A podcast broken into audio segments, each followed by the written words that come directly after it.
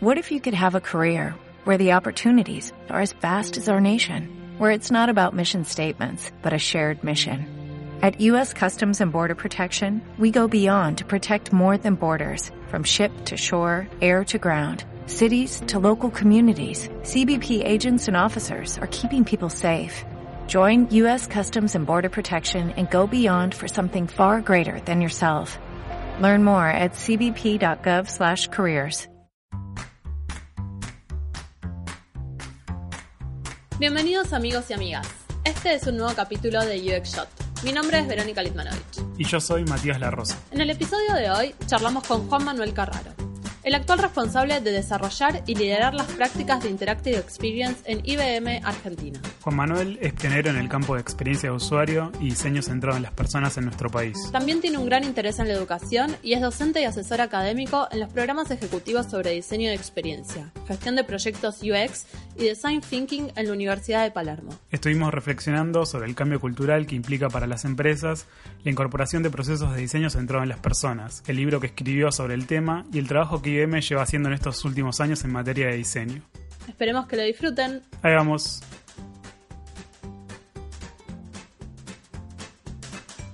Bueno, hola, gracias por estar hoy acá con nosotros.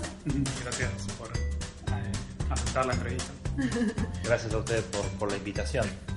Bueno, por ahí podemos empezar. Eh, ¿Nos puedes contar eh, cuál fue tu formación y cómo, cómo arrancaste en, UX? De formación estudié Ciencias de la Comunicación Social en la Universidad de Buenos Aires. después este, hice un máster en Economía y Administración de Empresas porque, digamos, siempre, siempre me, interesó mucho la, tecnología. Eh, de hecho, mi primer trabajo formal, digamos, este, fue en lo que en ese momento era una editorial multimedia, que como así en la cresta de la ola se hacían CD-ROMs multimedia, algo que ya no existe más, que quedó totalmente vetusto, pero esto es pre-internet, digamos. Encarta. Y yo era, claro, era el momento de gloria de Encarta y todas esas cosas, ¿no? Y bueno, nosotros hacíamos CD-ROMs multimedia con videos, animaciones, todo eso, ¿no? Eso es pre-internet. Eh, eso mientras estaba estudiando ciencias de la comunicación, o sea, siempre me interesó mucho el tema de la, de la tecnología. Después empecé a trabajar desde muy joven en consultoría, este, en, un, en un e-builder, como se definía la empresa en ese momento, año 2000. Eh, y ahí me empezó, me empezó a interesar mucho entender cómo funcionan las organizaciones. Por eso es que me incliné a hacer algo que, digamos, por ahí para un comunicador suena como medio raro, como hacer un, MBA.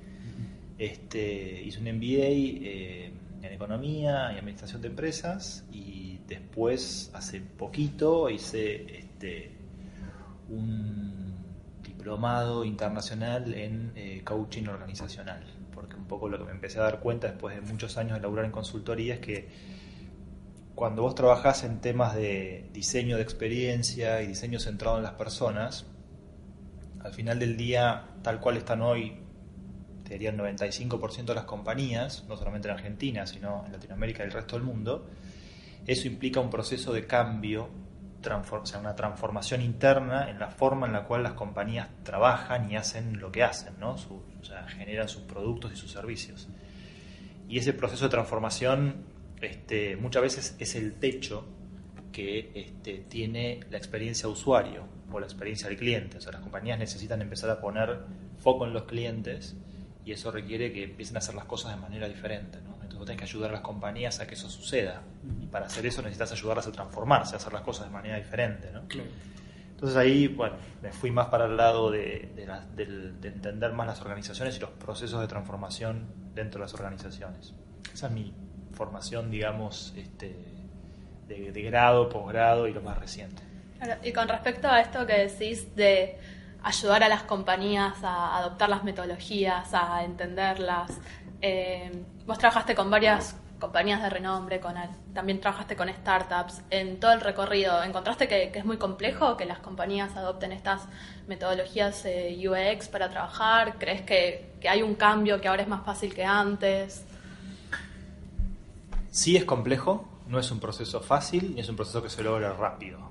Eh, depende muchísimo el, la- el tamaño de las organizaciones. Para las startups este, es más fácil de alguna manera porque son más chiquitas y pueden adoptar cambios más rápidamente. Eh, para las grandes organizaciones es un proceso más, este, más costoso en términos de tiempo y en, y en términos de lo que implica internamente de dejar de hacer las cosas de cierta manera y empezar a hacerlas de otra. Claro, tiene que ver con cambio de, de- de cultura, digamos. de la empresa. Totalmente, es un cambio cultural. En el fondo, bottom line, es un cambio cultural. Claro. Los cambios culturales se pueden dar de muchas maneras diferentes, eh, pero nunca de una manera, nunca de la noche a la mañana. ¿no? Claro. O sea, venimos escuchando, a ver, lo que la- tal vez la diferencia que yo encuentro ahora respecto a hace 15 años atrás, cuando yo empecé a trabajar en el campo de user experience, es que hay menos compañías a las cuales tenés que explicarles qué es. Lo saben por definición.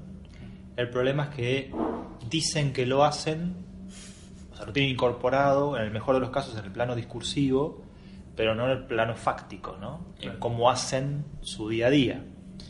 Entonces, digamos, yo hace en el año 2000 este, tenía que explicarle a, a los clientes qué es usabilidad, qué es experiencia de usuario, ¿no? Era algo como mucho más lejano. Hoy eso ya, ya es ese- esos términos ya de alguna manera forman parte del lenguaje un poco más cotidiano de las empresas, ¿no? Pero todavía en la práctica y en la forma que tienen de hacer las cosas, eso no se ve tan, de manera tan frecuente. ¿no? Lo cual el desafío cambió un poco, pues no es, no es hacer tanta, tanta este, docencia en algún punto, sino es más ayudarlos a que realmente empiecen a hacer las cosas de manera diferente. Y, por ejemplo, eh, en, en- rubros como es el e-commerce o empresas que hacen mucho foco en, o están constantemente pensando en la conversión y por ahí no ven un resultado inmediato eh, desde la práctica de UX en ese tipo de... ¿Cómo, cómo aborda eh, un equipo de UX ese tipo de, de problemas? Lo que es eh, UX apunta a la experiencia y que a veces ese tipo de cambios no impactan en, en eso. Bueno, no sé si estoy muy de acuerdo con eso. Una de las cosas que yo eh, más eh, incentivo de los, de los conocimientos que me parece que las áreas de user experience tienen que incorporar es todo lo que tiene que ver con cuantificación y métricas. ¿no?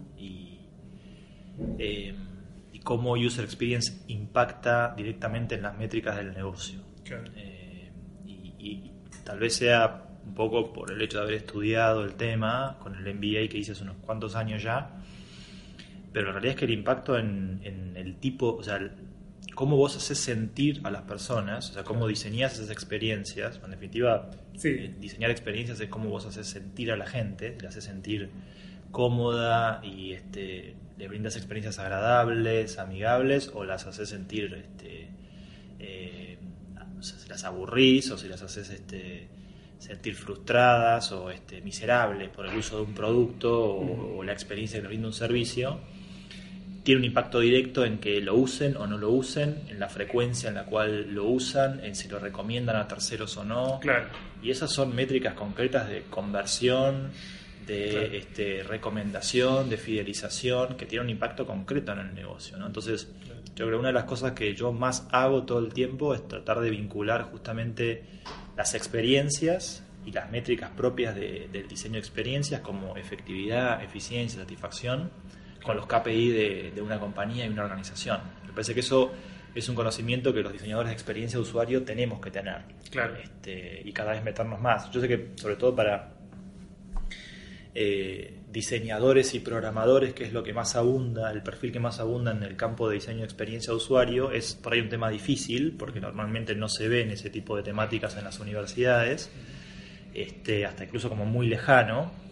Eh, yo siempre incentivo a, a- eso, ¿no? A, bueno, veamos esto, entendamos primero el objetivo de negocio que hay detrás del diseño de una experiencia y diseñemos experiencias que no solamente sean este, amigables e intuitivas para las personas, sino que también sean este, viables para el negocio. Lo que llamamos siempre las famoso este, soluciones de triple impacto, ¿no? O sea, que sean deseables para las personas, viables para el negocio y factibles técnicamente. O sea, Claro.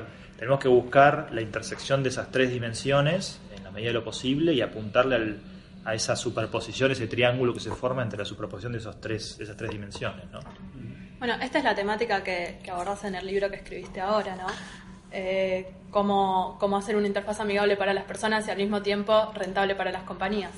Pero, eh, ¿es posible que una interfaz amigable para las personas no sea rentable para las compañías o siempre va a ser una relación directa? Eh, si es posible, sí, es posible. El problema es la, sus- la sustentabilidad de eso. Ese es el gran problema de, de muchas startups, ¿no? que por ahí parten de, bueno, cómo diseñamos una experiencia que, que resuelve determinado problema o un producto o un servicio que resuelve determinado problema, pero al final del día y después de determinado tiempo, cuando se acabó el chorro de inversión este, de plata, la startup desaparece. Entonces, no es sustentable en el tiempo. Eh, lo mismo que una herramienta tecnológica que por ahí existe en el mercado, pero que al final del día no resuelve ninguna necesidad concreta para las personas. O sea, la tecnología está ahí y lo pasa, pasa lo mismo, ¿no? O sea, por ahí se le invierte millonada de plata en marketing y publicidad para que esa herramienta, ese producto, ese servicio de alguna manera gane mercado, pero al final del día, si no resuelve un problema para las personas o lo resuelve mal o genera malas experiencias, la gente más tarde o más temprano lo va a terminar de usar. Entonces tampoco es, es este, deseable en ese punto, por lo tanto existiría en el largo plazo. O sea, por eso me parece importante tener siempre en cuenta esas tres dimensiones y, hay que, para poder diseñar productos y servicios que estén en la intersección de esas tres dimensiones, necesitas saber mucho de la gente, de las personas, necesitas saber de negocio y necesitas saber de tecnología también. Sí, mi pregunta an- anterior también iba por, eh, por el lado de, no sé, no sé cómo lo ves vos, pero hoy en día se, se está apostando mucho al UX o muchas empresas empezaron a armar equipos UX y tal vez todavía no lo hacen más porque saben que la competencia lo está armando y es como que lo, lo adoptan y no saben bien, eh, no tienen muy en claro qué tipo de resultados les va a dar. Y tal vez eh, es, es parte del equipo de UX explicarles cuál es el beneficio de adoptar determinadas metodologías y demás. ¿Cómo, cómo haces para explicarle a, a alguien de negocio tal vez que, que esto le va, le va a ser beneficioso, digamos? Hay que Sé hablar... que tiene que ver con el cambio de cultura y demás, pero como por ahí vos tenés más una idea de cómo abordar ese tipo de... Mira, lo más importante es hablar el lenguaje del negocio. Tenés que mostrar de qué manera user experience impacta en las métricas que al negocio le interesa. Y creo que uno de los este, grandes eh, saltos que tenemos que pegar, eh, hablo dentro del, del- del terreno de profesionales, digamos, locales de user experience, es eso, es hablar más el lenguaje del negocio. O sea, esto al final del día no es solamente, no, no somos paladines de los usuarios. Claro. No es que este, hacemos todo en defensa de los usuarios, hacemos cosas lindas para los usuarios. Eh, eso está muy- lo hacemos también, pero no solamente. También necesitamos y ayudamos a que las empresas desarrollen productos y servicios que sean buenos para las empresas y buenos también para las personas, con las herramientas que, tecnológicas que existan disponibles en determinado momento del, del desarrollo tecnológico. ¿no? Claro. Entonces, este, tampoco son, son este, como, como cosas encontradas, ¿no? No es que los están por un lado, el, el negocio por otro, ¿no? Hay que, eh, fundamentalmente hay que, yo creo que tenemos un rol importantísimo justamente como, como facilitadores y como puentes entre el mundo, digámoslo así, ¿no? la dimensión o el mundo de las personas, el mundo de las empresas este, y el mundo de la tecnología. Este, por eso es que para mí es tan importante también que un profesional de user experience sea muy buen este, facilitador de alguna manera. Yo, yo creo que somos fundamentalmente facilitadores y comunicadores de mundos. ¿no? Este, hablar un poco, hablarle un poco más al negocio de las personas, hablarle a las personas con productos y servicios que les pueden ayudar a mejorar sus vidas, pero que al final del día son diseñadas y desarrolladas por, por, por- por empresas, pero unas no existen sin las otras, digamos. ¿no? Entonces, este, ahí creo que nosotros tenemos un rol, un rol muy importante que en muchos años lo ha cumplido tal vez el marketing desde otro lugar. ¿no? Claro. Y hoy nosotros creo que venimos a, a generar un, un cambio interesante respecto a eso. ¿no? Claro, de hecho vos, fundaste C Comunicación, una consultora que se especializó justamente en usabilidad, usabilidad y diseño. ¿Qué fue justamente lo que te hizo darte cuenta de que era la usabilidad lo que era parte clave del proceso del diseño y que podía aportar muchísimo un proyecto, incluso más quizás que la publicidad o el marketing? Em, te diría que el, encontrarme con... Yo creo que, a ver, varios factores. En principio por mi formación, habiendo estudiado comunicación social, hay como un montón de mm, eh, eh, profesiones o, este, disciplinas que vos empezás a estudiar como antropología, sociología, psicología, que te colocan muy en un lugar de tratar de entender a las personas. ¿no? Cómo las personas funcionan como individuos, en una sociedad, en grupos, ¿no? Entonces yo estuve como siempre muy parado desde ese lugar. Y después, este, al, empezar a darte cuenta de que qué les pasaba a, las personas cuando usaban ciertos productos o servicios diseñados por, por las empresas, ¿no? Y este, bueno, pero ¿cómo puede ser que esta empresa crea que este producto es lo más y cuando lo pones enfrente de una persona, la persona lo insulte? O sea, ¿qué, qué está pasando ahí? mí ese, esa brecha que había ahí entre una cosa y otra me generaba, y, con la misma pasión, ¿no? O sea, unos y otros, o sea, los dueños del producto, los padres de la criatura, digamos, con una pasión desencadenada por, por lo bueno que era ese producto, y el usuario con la misma pasión odiosa este, de detestar ese producto. ¿no? Entonces, bueno, ahí, había como una brecha interesante, de decir, ¿qué está pasando acá? Y, y, tratar como de acercar esas, esos dos mundos que parecían como tan tan este, diferenciados. Y, en ese momento lo que vi que había ahí era, era esta disciplina de la usabilidad, que, que, tiene muchísimos años, digamos que no es nada nuevo, este, no sé, debe tener ya casi creo que este, un siglo de, existencia. Eh, pero que era totalmente diferente, por lo menos a lo que yo conocía en ese momento que, existía. ¿no? El marketing no me, no me parecía que resolviera eso desde el lugar más de los usuarios, era más una cosa de push desde las empresas hacia los usuarios. Y la usabilidad era como del otro lado, ¿no? Era más de, bueno, desde los usuarios y desde entendiendo las necesidades de los usuarios, cómo eso puede, te puede ayudar a, pensar soluciones este, y no al revés. ¿Crees que en parte que, se haya desarrollado más ahora esta disciplina se debe a que se avanzó mucho tecnológicamente con, con, bueno, con todo las herramientas nuevas que hay de internet o lo que sea? En parte me parece que es un poco eso. A mí me parece que ahora mm, em, la usabilidad nunca llegó a estar del todo de moda, ¿no? O sea, un término que. Viste, Internet tiene, tiene esas cosas que cada tanto van surgiendo palabritas que, que se ponen como súper de moda. Ahora es user experience o design thinking y y algunas otras, digamos.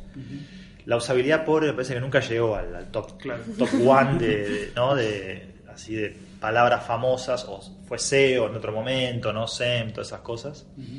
Eh, me parece que ahora claramente estamos hablando del tema de user experience eh, como, como, una palabra así fuertemente de moda. Eh, y el motivo por el cual estamos hablando todos de eso, yo creo que tiene que ver con un, momento de, de saturación de, productos y servicios este, que no,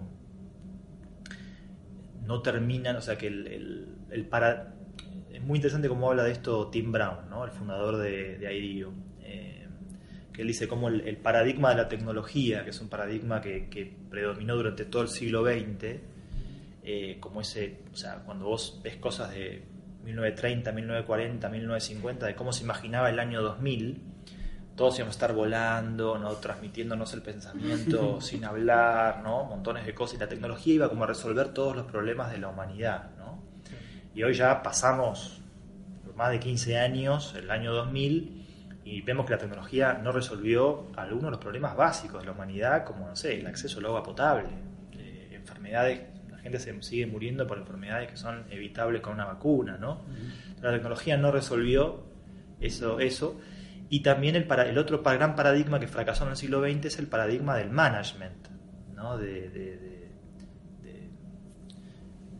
de, la administración a lo Taylor, ¿no? que apareció con la revolución industrial, ¿no? de todo medirlo, todo planificarlo, todo este, cuantificarlo de alguna manera. Ese paradigma también fracasó. Y eso a nosotros nos toca en el sentido de que hoy tenemos una infinidad de productos que desde el punto de vista tecnológico son todos iguales Este, ¿Cuál es la diferencia entre un iPhone y un Samsung o un Sony? Eh, la experiencia. ¿Cómo te hacen sentir? O sea, tecnológicamente vos los desarmás y son lo mismo. ¿no? O sea, uno tendrá un mega más, un mega menos, la pantalla será un poco más fiel, otra no, pero viste cómo es eso. O sea, hoy sale este Apple con un teléfono nuevo este, que tiene un megapíxel más en la cámara de fotos o una cámara más mañana, un mes después, aparece Samsung con otro teléfono con un mega más que el, que, el, iPhone y así. O sea, no tiene sentido eso, no hay, no hay, no hay diferenciación ahí. ¿Dónde está la diferenciación? La diferenciación está en cómo te hace sentir uno y cómo te hace sentir otro. En definitiva, en la experiencia que te brinda uno y la experiencia que te puede brindar el otro. Entonces, este, hoy me parece que las empresas se dieron cuenta de eso, de que la carrera, digamos, de eh, el costo, de ser recontra eficientes en costos, hay un montón de industrias que este, no, no pueden apostar solamente a reducir costos o ser más costo eficientes. Este, tampoco la carrera de la tecnología, que fue, una, fue la carrera de la década de los 90, ¿no? cuando aparecían máquinas cada vez más rápidas, con más memoria, con más capacidad, etcétera. Esa carrera tampoco llegó a ningún lado. Hoy la diferenciación empieza a aparecer por el tema de la experiencia. Entonces por eso estamos todos hablando de user experience, porque las empresas quieren empezar a entender, bueno, a ver cómo puedo empezar a diferenciar, cómo puedo fidelizar a un cliente, cómo puedo desde experiencias distintas que haga sentir a mi cliente este, más, más cercano con, con mi empresa, ¿no? Eh, por eso creo que estamos como en nuestro momento de gloria, ¿no? Hay que aprovecharlo, todo dura. ¿Recordás algún caso particular eh, que te haya tocado enfrentar y que tuvieras que resolver eh, de algún problema de experiencia de usuario y cómo lo encararon desde, desde el punto de...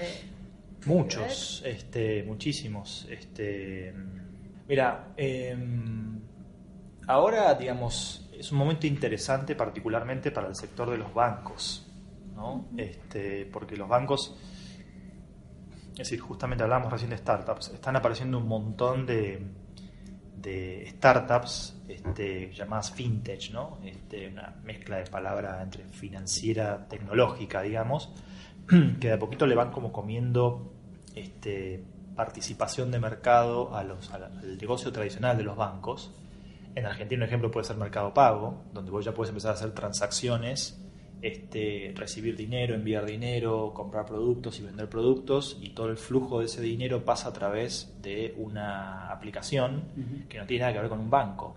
Y eso son todas transacciones que antes fluían a través de, los, de las herramientas habituales de un banco, ¿no?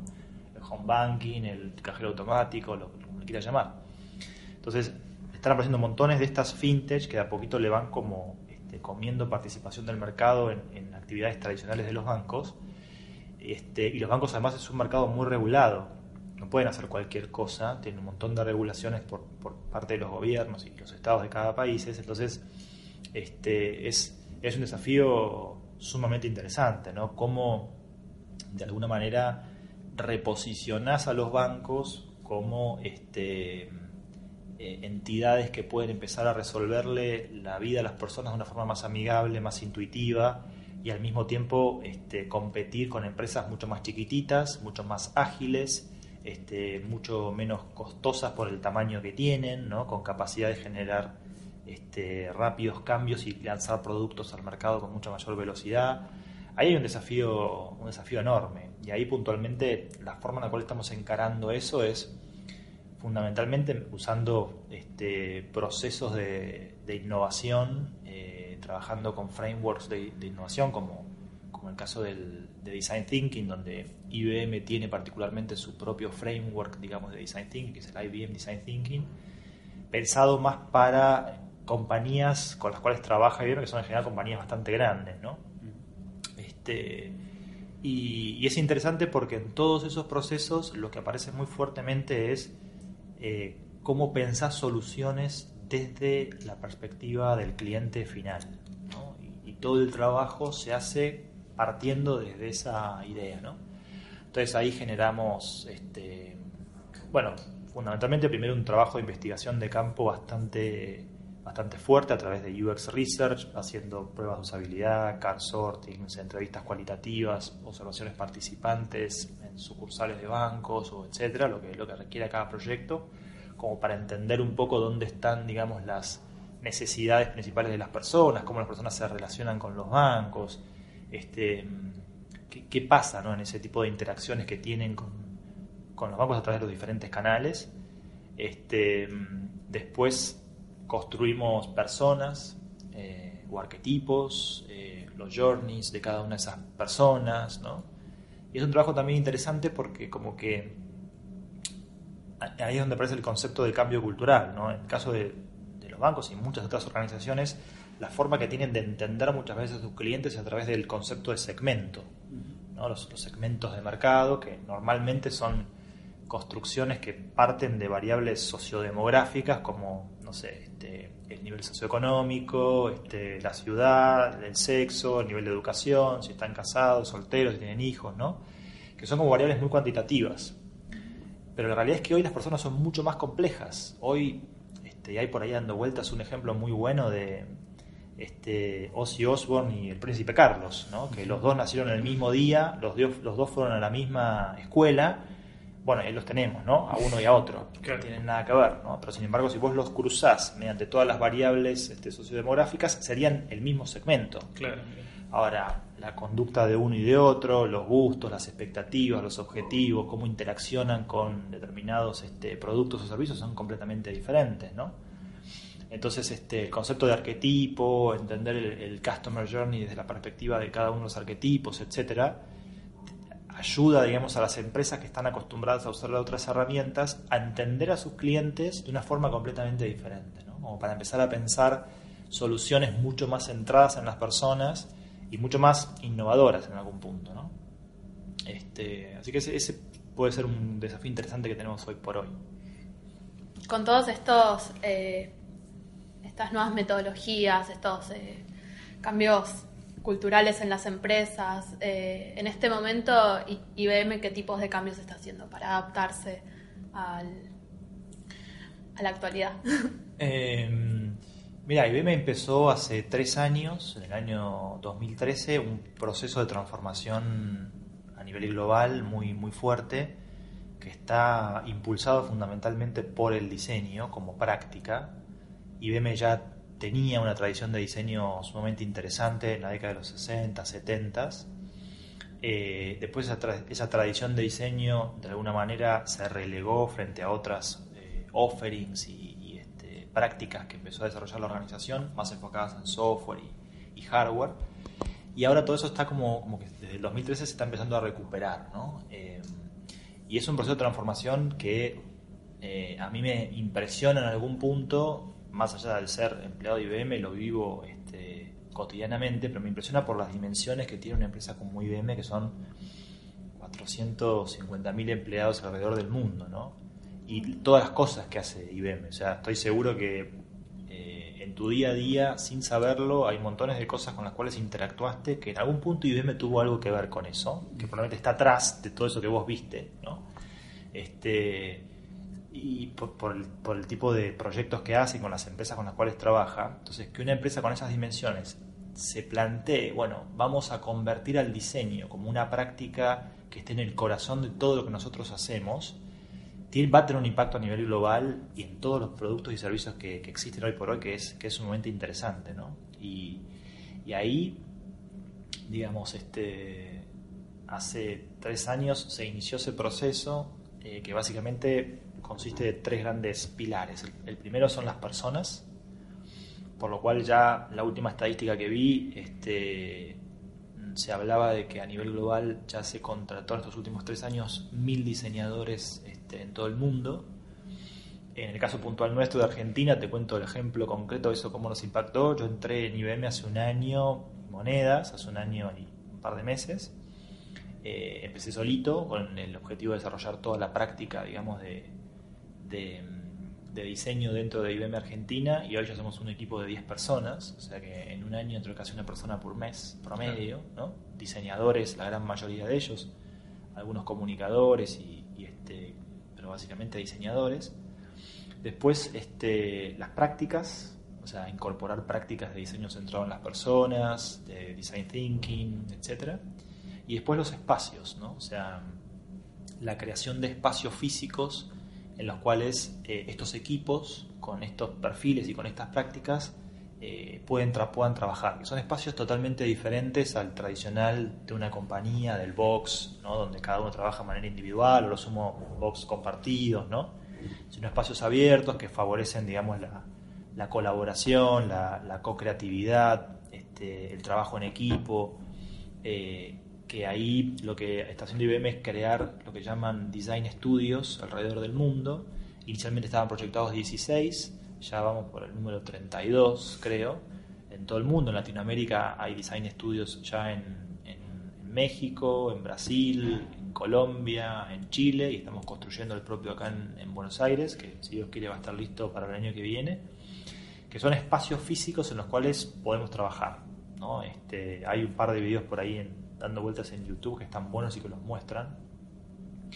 Este, y ese proceso de transformación, digamos, eh, de alguna manera es, es, muy interesante ver cómo va derramando hacia el resto de la organización y ya no son solamente los diseñadores los que empiezan a trabajar de esa manera, sino cómo las distintas áreas de la organización, que puede ser la gente de software, la gente de hardware, la gente de, no sé, ventas, empiezan a usar técnicas de design thinking para pensar soluciones que estén cada vez más cerca de los, de los clientes.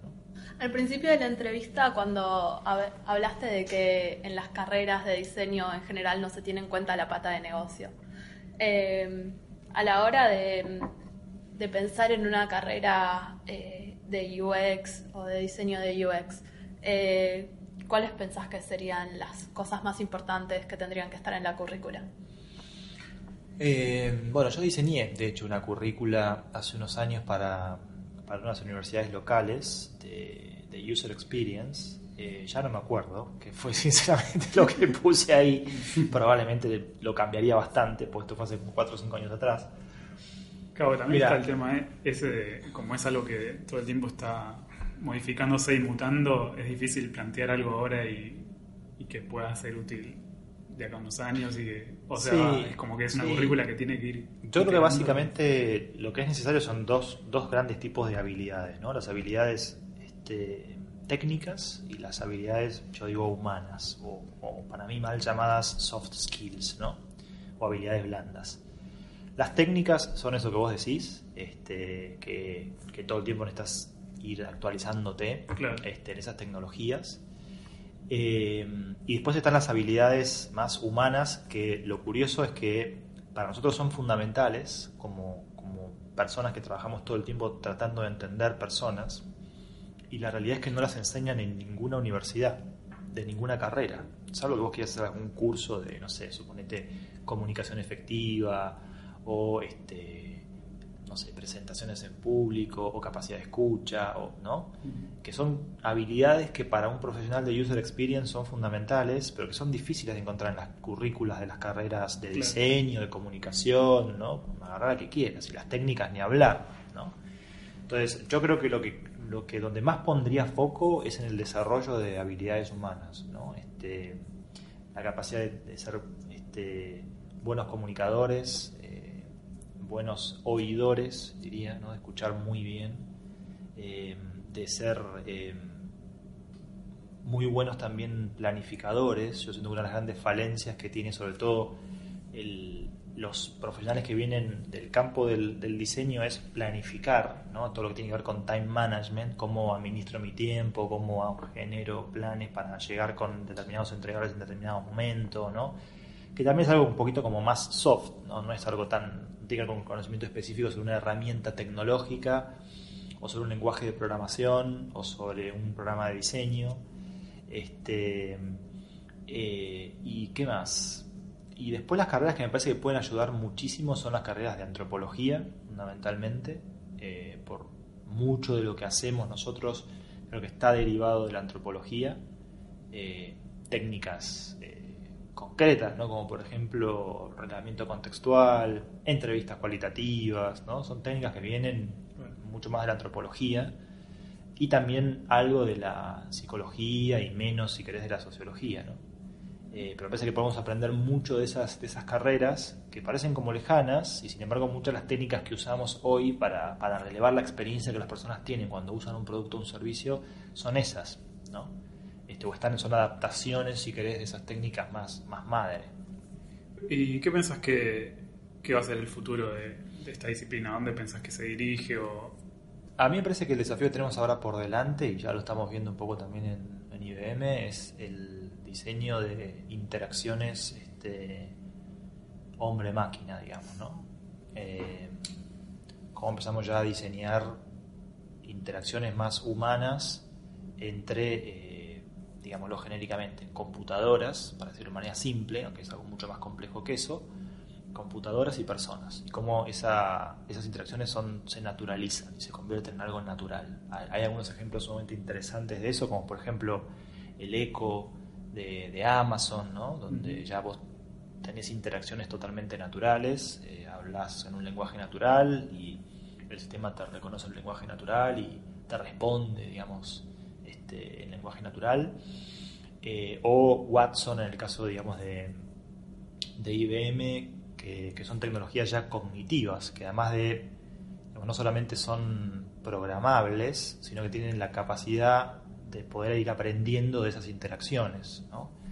Hay, un, hay por ahí un juguetito espectacular de, de una empresa que se llama Cognitoys, que es un, es un dinosaurio que tiene un tamaño este, de, de, de, juguete, digamos, de unos 20 centímetros de alto, donde los chicos, un poco el objetivo de eso era cómo podemos diseñar experiencias de aprendizaje que sean que estén customizadas a las necesidades de cada chico porque hoy uno de los problemas que, que, tiene la educación es que es la misma para todos los chicos en determinada edad. Uh -huh. Entonces, ¿cómo podemos diseñar y, a, y, potenciar y ayudar en aquellos tópicos o temáticas que a los chicos les gustan más o por ahí les cuestan más? ¿no?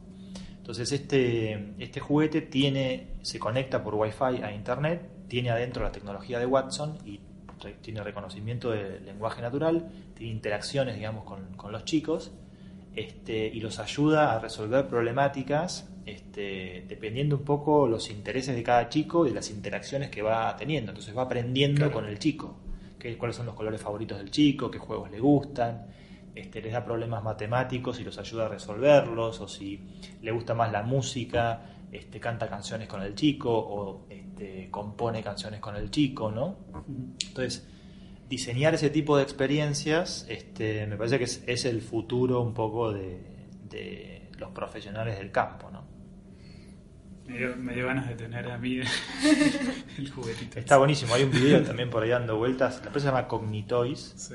Que te muestran este, interacciones entre los chicos y el, y el Dino, sí. y las caras de los pibes no me lo puedes creer. Sí. No, no, la felicidad, tipo, además no lo pueden creer, porque es como que Claro. Y es una cosa que vos, desde el punto de vista de diseño del objeto físico, es sumamente simple porque claro. el dinosaurio no tiene articulación, nada, es una cosa bastante sencilla, pero este, tiene esa cosa de, de que te contesta un juguete, claro. ¿no? que es como el sueño de todo chico, hacer hablar a su, a su juguete y tener diálogos con su juguete, ¿no? Sí, este, y bueno, y tiene también una, contra, una contracara que es que los padres pueden bueno, monitorear este, lo, lo, que los chicos van hablando con el Dino, este, lógicamente pueden hacer que se apague después de las 10 de la noche, por ejemplo, cuando se quieren ir a dormir, para que el chico no siga hablando con, con el Dino, este, y digamos, programarlo de alguna manera para que lo ayude en ciertas, este, no sé, tópicos que por ahí el chico necesita más ayuda, o, lo cual me parece que diseñar ese tipo de, digo, atrás de eso hay toda una parafernalia enorme de tecnología, pero que es totalmente transparente al final del día, en la, en la, experiencia propiamente, ¿no?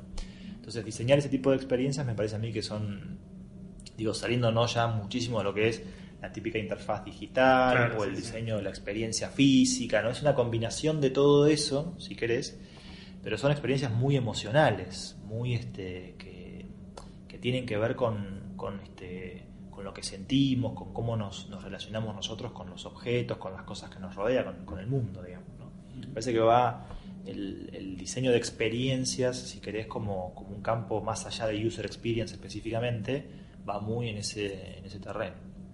Bueno, y para ir cerrando, eh, nos gustaría preguntarte qué, qué, tips o qué herramientas puedes recomendar eh, Sí, o tal vez blogs o libros, eh, gente para escuchar que creas que está bueno eh, para alguien que por ahí está empezando. Sí, a- empezando, ya trabajando ya- en el tema y que quiere aprender más. Mm, Sí, Eh, no, qué difícil. Mira, libros, este, yo recomendaría los clásicos, ¿no? A ver, es, eh, lógicamente Jacob Nielsen, Don Norman, Steve Crack, o sea, los clásicos que andan dando vueltas por ahí. Eh, después, eh, hoy por hoy afortunadamente tenemos un montón de blogs y cosas dando vueltas y libros, sobre todo de Rosenfeld Media, por ejemplo, que tienen montones de libros este, relacionados con la temática específicamente de User Experience en el sentido amplio, ¿no? De arquitectura de información, diseño de interacción, diseño de servicios, innovación, etcétera. Eh, después hay una editorial eh, que, ¿cómo se llama? Eh, ah, O'Reilly, que también tiene montones de cosas, de libros relacionados con nuestra temática. Eh, y lamentablemente no tenemos una editorial en Argentina, digamos, ¿no? que se especialice en lo que tenga que ver con, con user experience. Hay muy poquitos libros dando vueltas por ahí que están escritos en, en español. Eh, y después hay, hay eventos, digamos, ¿no? los cuales uno puede asistir y, y, este, y sumarse a foros como el de UXPA, el de IXDA y otros nuevos que son los clásicos, digamos, y otros nuevos que, que están surgiendo por ahí. Yo lo que veo a diferencia de otros 10 años también, y también me parece como algo promisorio, es que eh, están apareciendo un montón de, eh, de personas como ustedes que están como organizando, generando contenido en el sentido amplio del término, mediante podcast, mediante pequeños eventos, mediante charlas y capacitaciones, ¿no? Este, se está como mucho más difuminando eso, ¿no? Claro. Eh, es antes como que estaba UXPA, estaba IXPA y no, no había, no había nada más, IXDA, perdón, no había nada más, y ahora es como que aparecen un montón de otras cositas, este, que me parece que eso está bueno, es ahora también de como un momento de madurez distinto del que teníamos hace 5 o 10 años atrás. ¿no? Este, yo, mi principal recomendación, igual para quienes están iniciando y para los que ya se iniciaron, eh, es, este, creo siempre la misma. Me parece que si te vas a dedicar al tema de user experience, eh, te tiene que apasionar mucho la gente, fundamentalmente. Eh, y lo que yo veo en eso es que pasa algo interesante, que es que user experience está teniendo ahora como tanta, este, tanta crema arriba, ¿no? Es como la, la niña bonita del, del momento que mucha gente naturalmente se inclina a eso, porque parecía ser que no puedes hacer otra cosa, Claro. o sea, que si no estás haciendo user experience, no estás haciendo nada, ¿no? Pero al final del día, este, realmente no, no están preocupados o no son curiosos este, o no están motivados por entender cómo la gente piensa, cómo se relaciona la gente con los, con los productos, con los servicios. Este, entonces, me parece que el punto fundamental es, es eso. Es decir, si, si te gusta más, por decirte algo, el diseño entendido en términos estéticos, ¿no? que está buenísimo también, no, no, no hay que pensarlo en términos de esto es mejor, esto es peor. ¿no? sino que todo es necesario para poder brindar experiencias. Este, por ahí, eh, el otro día hablando con un gerente de marketing me confesó eso y me pareció brillante, ¿no? Me dijo, yo me empecé a meter en el tema de user experience y me terminé dando cuenta de que al final del día este, no soy bueno lidiando con personas, ¿no? Este, no me aburro, no, no me gusta, no tengo buen rapport, no tengo buena, buena empatía, capacidad, de- no, no soy bueno en eso. Entonces me di cuenta que lo mejor que podía hacer era delegar eso en, en parte de mi equipo, que como todos, ¿no? hay gente que naturalmente es muy buena este, generando empatía, rapport con las personas y otra gente que no. Entonces, este, me parece como que si te vas a dedicar al tema de user experience, eso es fundamental. ¿no? Este, te tiene que, por lo menos te tiene que interesar eso. Este, entonces yo siempre hablo muchísimo con mi equipo, particularmente de pequeñas cosas, pero que para mí hacen la diferencia. De repente, eh, ¿cómo, cómo, cómo venís al trabajo? ¿Venís siempre igual? O sea, o sea, siempre eh, el tren o el colectivo o el subte, o venís siempre en bicicleta. Y tratar de incentivar la curiosidad, es decir, cambia tu, cambia tu, tu este, trayecto un día. Si venís siempre en subte, vení un día en colectivo. Si venís siempre solo, encontrate con un amigo alguna vez y vení con un amigo, ¿no?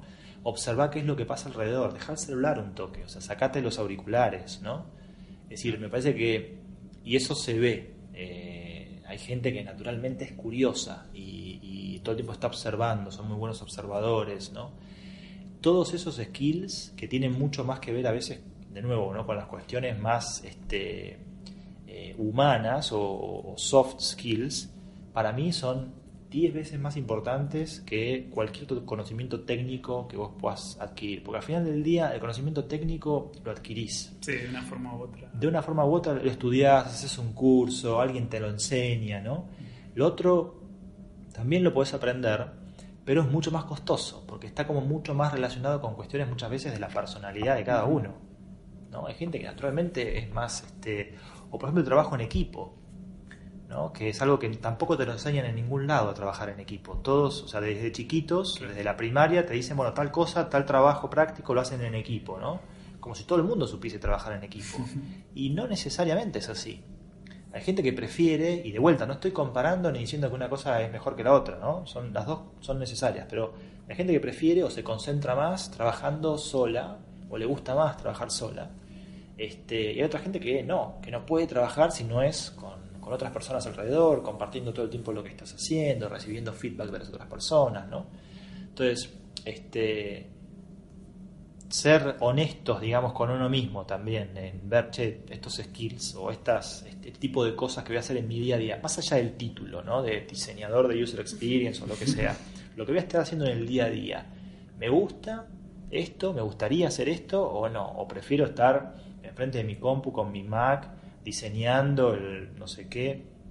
Este, por eso también creo que es tan difícil, y acá hablo un poco de una preocupación que, que tenemos, este, de, de, identificar talento.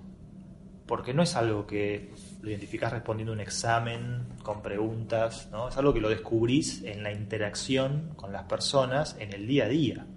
Sobre todo porque las entrevistas tradicionales no sirven casi para nada, ¿no? La gente se prepara para las entrevistas, estudia para las entrevistas, claro, sí. preguntas más o menos lo mismo, ¿no? Entonces al final del día por lo menos la forma en la que yo tengo de identificar si, si alguien es un potencial buen diseñador de experiencias o es un buen diseñador de experiencias es en la interacción cotidiana y sobre todo en qué capacidad tenés de y motivación tenés en resolver problemas de otros que no son los tuyos. Claro. Identificar ese problema desde los zapatos del otro, realmente desde los zapatos del otro, y diseñar una solución para eso también desde los zapatos del otro. ¿no? Y eso este, es, es difícil, eh, porque involucra, dicho así simple, involucra un montón de conocimientos que tienen mucho más, insisto, que ver con lo, con lo humano que con el dominio de una técnica o un este, flujo o proceso de trabajo particular. Este, de hecho, conozco excelentes diseñadores de experiencias que no utilizan ninguna metodología este, específica, como puede ser, no sé, design thinking o este, diseño centrado en las personas o pruebas de usabilidad, necesariamente. Pero hay gente que por ahí tiene la curiosidad natural por sentarse a hablar con alguien en la cola del banco claro. y entender qué es lo que le pasa a esa persona cuando está sentada ahí. Naturalmente le sale eso, digamos. ¿no? Este, entonces, eso eh, quizás es el, es el, el skill más, o los skills más, más interesantes, digamos, como para tratar de identificar y más difíciles también de tratar de identificar y desarrollar después. Bueno, eh, bueno muchas gracias. Sí. Muchas gracias a ustedes. Bueno, eso es todo por hoy. Sí, esperemos que hayan aprendido algo nuevo. Si les gustó el capítulo, si encontraron la información interesante, los invitamos a compartirlo y recomendarlo. Pueden seguirnos en Facebook como UXShot, UXSHOT, en nuestra web como UXShotpodcast.com o en Twitter como UXShotOK. Acuérdense también que pueden suscribirse en iTunes y en eBooks. Los esperamos el próximo lunes con otra entrevista. Hasta la próxima. Chao.